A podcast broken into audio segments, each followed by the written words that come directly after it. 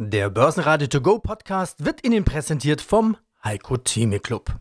Werden Sie Mitglied im Heiko Theme Club. heiko-theme.de Börsenradio Network AG Marktbericht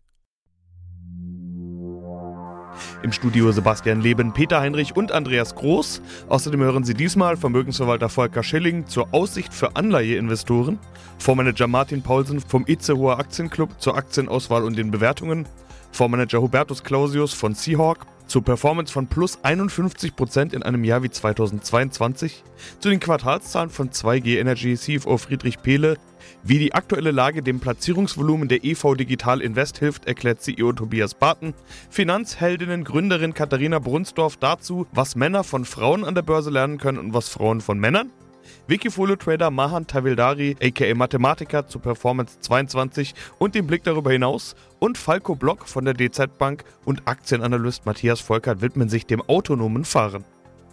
Sie hören Ausschnitte aus Börsenradio-Interviews. Die vollständige Version der Interviews finden Sie auf börsenradio.de oder in der Börsenradio-App. Jetzt macht auch der DAX einmal Pause. Minus 0,4% auf 14.379 Punkte ist aber eher ein Durchatmen als ein echtes Abbremsen. Konkrete Gründe sind keine erkennbar, auch das ein Hinweis darauf, dass eben zwischendurch mal Luft geholt werden muss. Auch an der Wall Street rote Vorzeichen. Der ATX in Wien gab minus 0,5% ab auf 3210 Punkte, der ATX Total Return auf 6774 Punkte.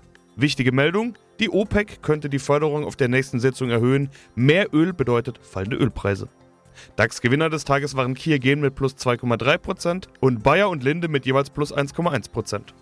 DAX-Verlierer waren Puma mit minus 3%, Covestro mit minus 3,5% und Schlusslicht Adidas mit minus 3,8%.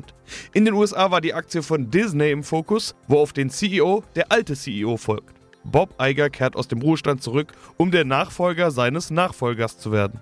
Die Börse honoriert das mit mehr als plus 6%. Mein Name ist Volker Schilling, ich bin Gründer und Vorstand der Greif Kapitalmanagement AG in Freiburg und in dieser Funktion nicht nur für das Unternehmen verantwortlich, sondern auch für den Blick auf die Kapitalmärkte. Ja, dann bleiben wir doch mal kurz beim Thema. Es gibt wieder Zinsen. Der Bondmarkt hat dieses Jahr ja auch keinen Spaß gemacht. Also auch wenn äh, da wieder Zinsen sind, aber das sah ja noch übler aus als der Aktienmarkt. Der Bondmarkt hat keinen Spaß gemacht, ist ein wahnsinniger Euphemismus für, da gab es den größten Crash seit den letzten 70 Jahren. Und das ist natürlich schon etwas, was wir genau beobachten müssen, weil wir uns vorhin ja über die sogenannten institutionellen Investoren unterhalten haben.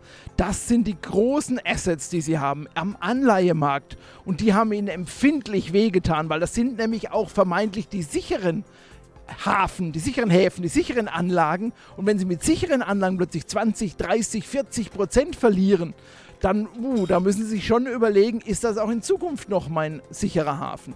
Und da erlebe ich gerade so eine Art Dialektik, die, die bin ich gespannt, wie wir die noch auflösen werden. Die Dialektik heißt, naja, im Prinzip müssen wir ja nur durchhalten, weil am Ende kriegen wir ja wieder unsere 100 Prozent. Also wenn wir einen nur lang genug Anlagenhorizont haben, gleichen wir diese Kursverluste wieder aus. Und on top kriegen wir ja jetzt eben auch wieder Zinsen.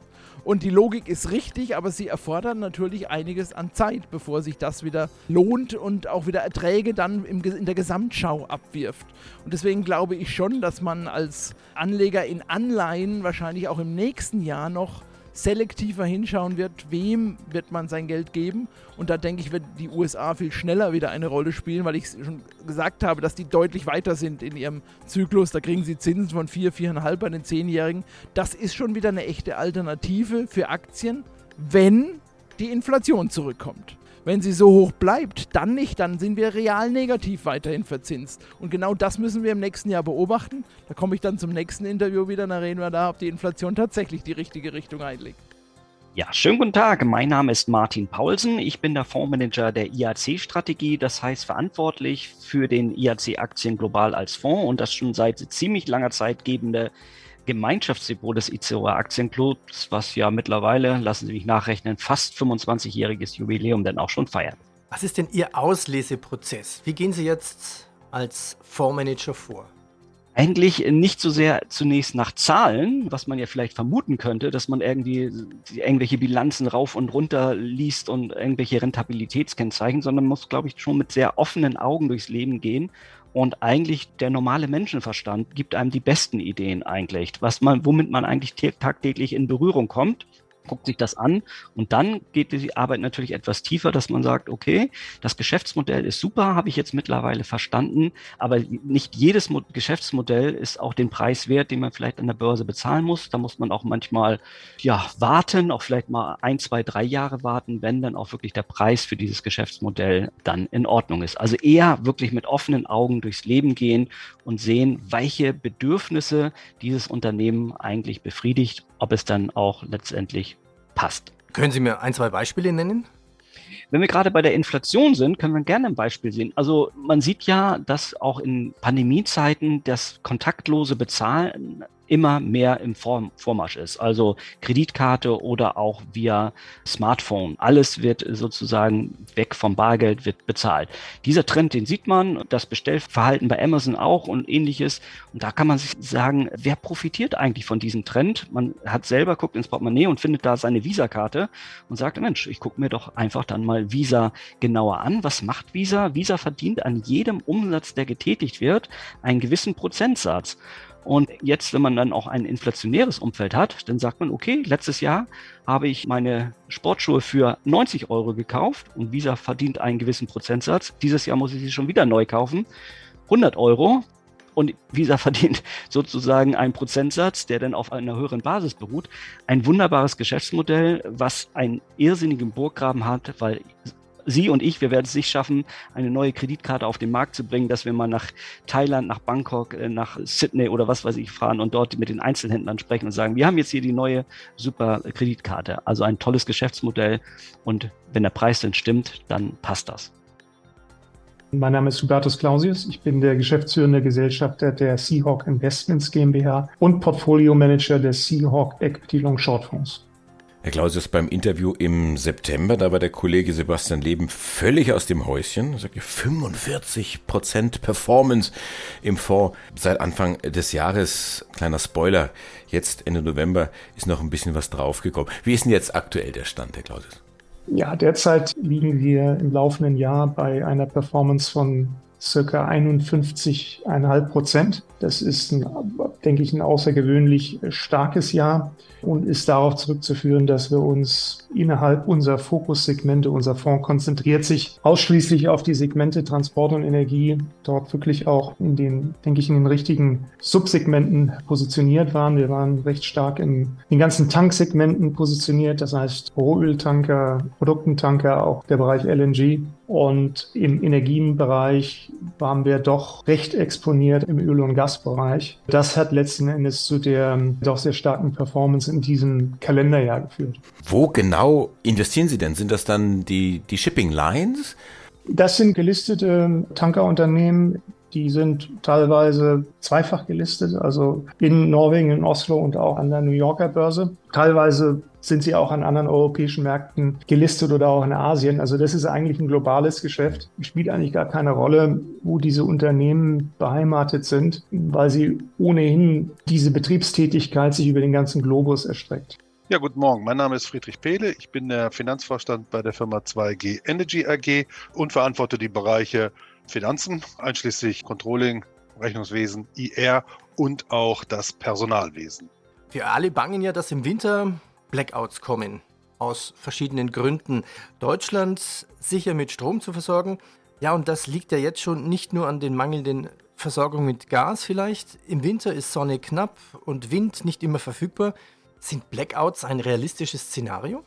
Das ist natürlich eine hochpolitische Frage, aber übers Wochenende hat ja der Präsident des äh, Bundeskatastrophenschutzamtes äh, sich geäußert in der Welt am Sonntag. Und heute Morgen habe ich im Handelsblatt gelesen, dass seine Behörde bereits zurückgerudert ist und gesagt, naja, also Blackouts wird es so nicht geben, aber die Behörde hat immerhin gesagt, dass mit regionalen geplanten Abschaltungen nennenswerten Ausmaßes oder so ähnlich haben die sich ausgedrückt äh, zu rechnen sei. Ich will jetzt nicht schwarz malen, äh, aber äh, ich glaube schon, dass die Wahrscheinlichkeit definitiv noch nie so hoch war wie jetzt äh, in dem kommenden Winter. Wie groß ist jetzt Ihr neuer Auftragseingang?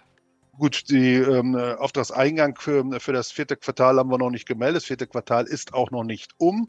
Das vierte Quartal ein bisschen gelitten in Deutschland oder leidet zurzeit äh, unter dieser äh, Diskussion hinsichtlich äh, der Übergewinnbesteuerung. gerade in, dem, ähm, in der großen Gruppe der Biogasproduzenten hat das zu einer ganz erheblichen Verunsicherung und auch Beunruhigung geführt, denn der Biogassektor ist dabei, äh, sich zu flexibilisieren. Flexibilisieren bedeutet, dass man weggeht von der Biogasanlage, die 24-7 dieselbe Menge Gas produziert, das ist äh, naturgegeben so, und diese selbe Menge Gas dann auch direkt verstromt und in Wärme umwandelt.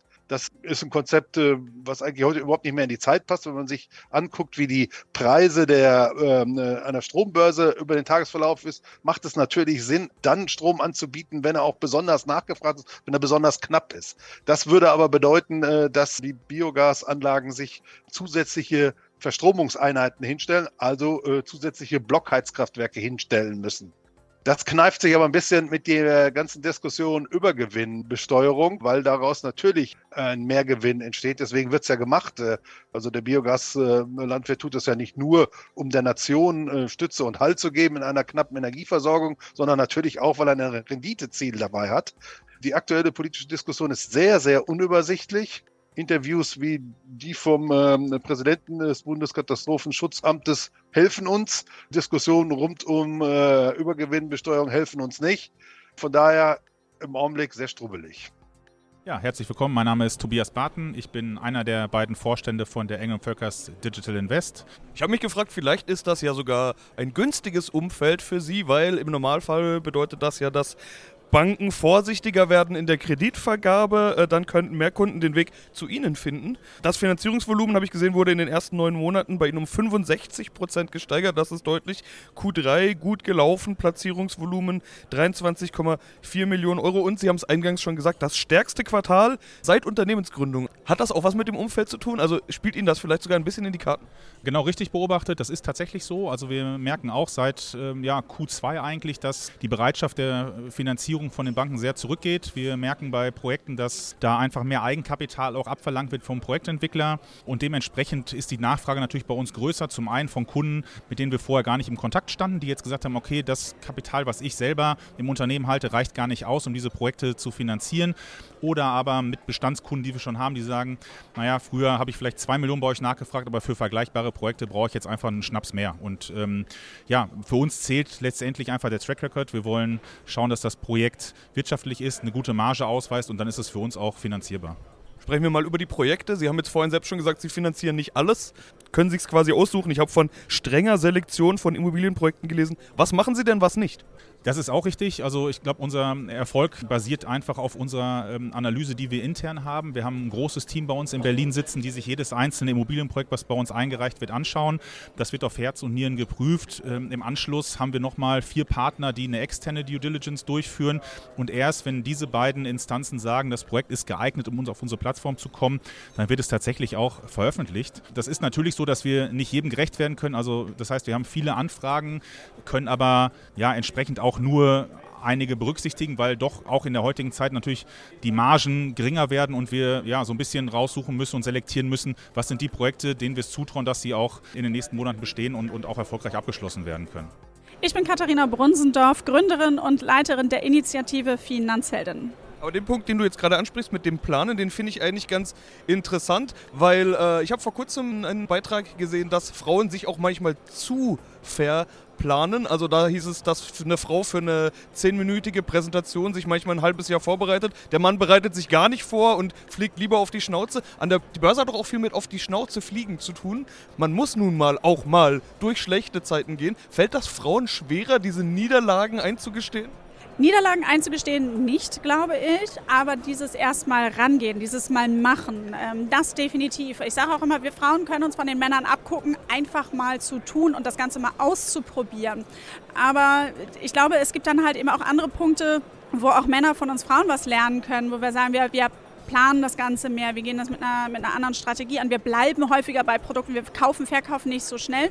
Ich glaube, da geht's so, kann man so ein bisschen hin und her sich was überlegen. Und dahin muss es auch gehen, dass es nicht nur entweder für die einen oder für die anderen ist, sondern dass wir auch dahin kommen, dass es so Angebote wie Finanzhelden vielleicht nicht mehr braucht und vor allen Dingen, dass man auch sagt, okay, der Börsentag sieht nicht nur noch Herren aus in, in Anzügen, sondern dass es halt eben einfach in eine Mischung kommt. Und dafür brauchen wir aktuell noch eine unterschiedliche Ansprache Und wir merken ja auch bei der Ansprache, eben gerade bei den Frauen, das, was du eben beschrieben hast. Wir bereiten uns lange vor. Wir wollen es nicht 100 Prozent wissen, wir wollen es 110 Prozent wissen.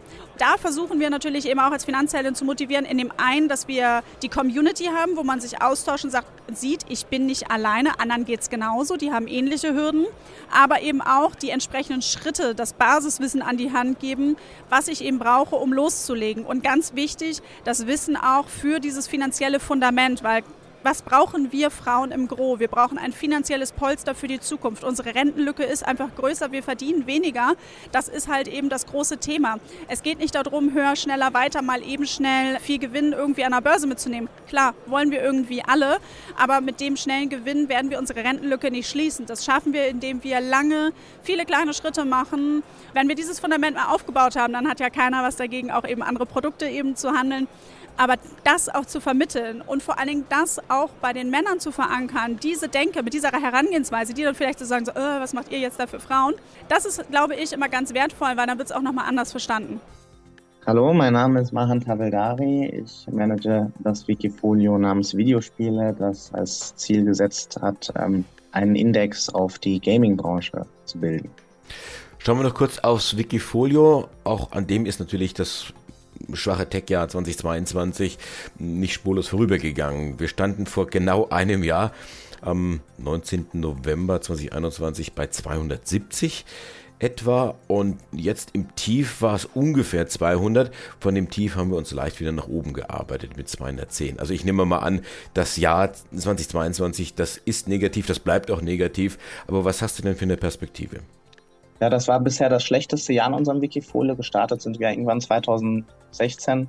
Die Perspektive ist gut. Wir haben dieses Jahr relativ gut überstanden. Wenn man, wie gesagt, mein Benchmark ist immer der Nasdaq 100, der breite Technologieindex. Und äh, wenn man den jetzt über das Wikifolio legt, dann haben wir deutlich besser abgeschnitten nach allen risikoadjustierten Performance-Kennzahlen wie die Sharp Ratio zum Beispiel. Die Perspektive ist sehr gut. Wir haben eine neue Konsolengeneration. Wir haben riesige Trends. Einmal immer noch den Multiplayer-Trend, der schon seit Jahren da ist. Äh, E-Sports ist natürlich auch da. Wir haben Blockchain-Gaming, was eine neue innovative Möglichkeit bietet, um das Ökosystem, die virtuelle Welt also äh, zu verbinden, auch mit der, mit der realen Welt hinsichtlich der Währungen, dass auch vielleicht zwischen den Spielen sozusagen auch die Kryptowährungen sozusagen ausgetauscht werden können. Das ist allerdings noch ein bisschen Zukunftsmusik, das wird ein bisschen dauern. Wir haben den Trend von äh, Virtual Reality, Augmented Reality. Äh, Sony hat beispielsweise schon die VR 2.0 auf den Markt gebracht, also das ist auch ein Trend, der weiter läuft. In den nächsten Jahren wird es immer ein immersiveres Gaming-Erlebnis geben, insbesondere jetzt wegen Virtual Reality. Die Nachfrage steigt auch immer nach diesen Produkten. Insgesamt wächst der Gaming-Markt, also jetzt in Deutschland zum Beispiel, wenn man die Zahlen der Games-Branche nimmt, äh, zweistellig. Also wir sind so zwischen 10 und 18 Prozent je nach Jahr, die letzten Jahre konstant.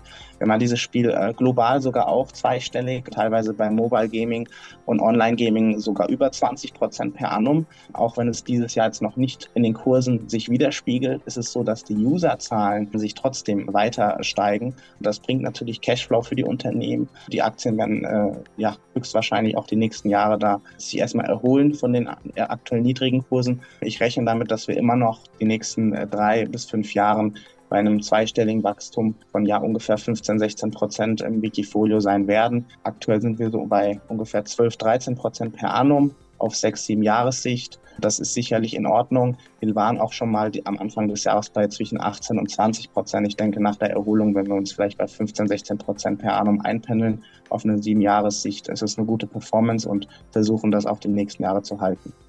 Tja, und wer hat derzeit die besten Karten beim Elektroquartett? Die USA? Deutschland? Der Newcomer China? Oder vielleicht doch die Franzosen?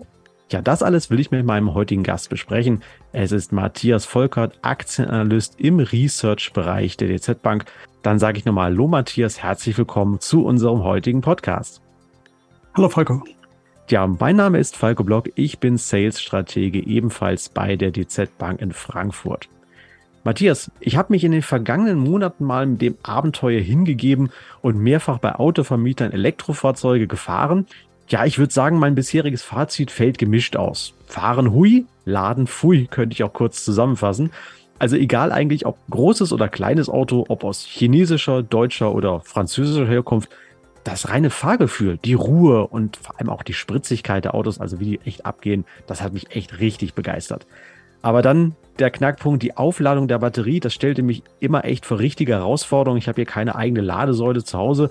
Die Ladesäulen waren, wenn ich draußen war, nicht auffindbar, defekt, besetzt oder eben nicht kompatibel mit meinen schon diversen Ladeanbietern, die ich mir aufs Handy geladen habe. Hat immer noch nicht gereicht. Insgesamt also echt noch viel Raum für die Praxistauglichkeit. Jetzt mal die Frage, wie sieht es denn bei dir aus? Welche bisherigen Erfahrungen hast du denn da gemacht?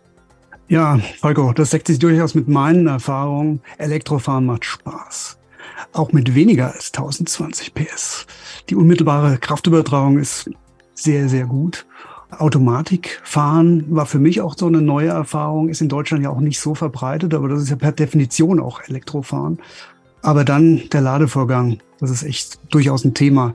Die Navigation ist jedes Mal neu, jedes Mal anders und diese Ladesäulenwirrwarr aus Tarifen und Zugangsvoraussetzungen ist wirklich eine Umstellung zu den Benzintankstellen. Es wäre meiner Meinung nach deutlich einfacher, auch einfach mit einer Giro- oder Kreditkarte berufsfrei einfach zu zahlen, aber das ist da in der Regel nicht vorgesehen. Und etwas einheitlichere Tarife wären für den Nutzer auch durchaus willkommen. Ja, das stimmt, das habe ich auch schon festgestellt. Ich kann da mal Zusatztarife hoch und wieder runterladen und mhm. auch die diversen Navis bei dem einen oder anderen haben mich dann in Wahnsinn getrieben. Beim einen habe ich sogar erst in Chats festgestellt, die haben ein ganz einfaches Verbrenner-Navigationssystem eingebaut, also Elektroladesäulen waren da gar nicht vorgesehen. Ja, wenn man jetzt der aktuellen Berichterstattung folgt, kommt es einem aber schon so vor, als seien die Würfel bezüglich der zukünftigen Antriebstechnik eigentlich schon gefallen. Batteriebetriebene Pkw sind das Maß aller Dinge ja, der Verbrenner oder andere Alternativen schauen kaum noch Beachtung zu finden, zumindest wenn man jetzt auf die EU schaut. Ist dem eigentlich wirklich so oder siehst du hier trotzdem noch Chancen für andere alternative Antriebsarten, die dann auch ökologisch einwandfrei sein könnten? Mhm. Ja, da müssen wir einerseits trennen zwischen einerseits wasserstoffbetriebene Autos und womöglich E-Fuels. Bei Wasserstoff das wird sich bei PKWs aus meiner Sicht nicht durchsetzen. Der Preis ist einfach zu hoch. Wer heute schon bei 10.000 Euro Abstand zum Verbrennerauto aufstöhnt, der wird bei 30 oder 40.000 Euro, die mehr zu zahlen sind, für ein Brennstoffzellenauto wahrscheinlich nicht das Ganze mitmachen. Zudem ist die Zahl der Ladepunkte noch sehr, sehr übersichtlich.